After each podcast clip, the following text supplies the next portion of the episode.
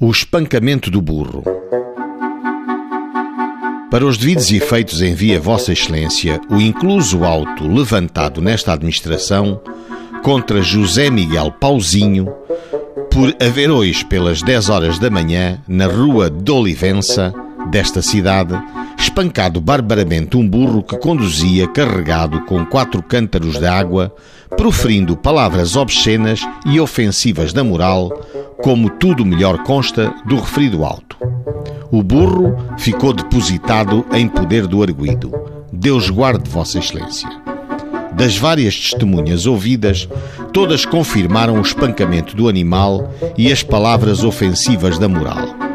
O tenente veterinário, Filipe Maria Caiola, inquirido, viu o pauzinho fazer cair o animal de encontro à parede por meio de impulsos na riata e dobrando-lhe o pescoço de modo a bater com a cabeça nas cangalhas.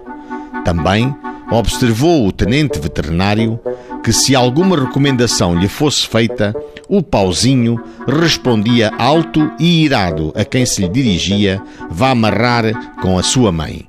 Em vista destes factos, o senhor juiz condenou o pauzinho na pena de 100 reis de multa, sem custas, por ser pobre. A lei de defesa do animal era de 7 de fevereiro de 1889.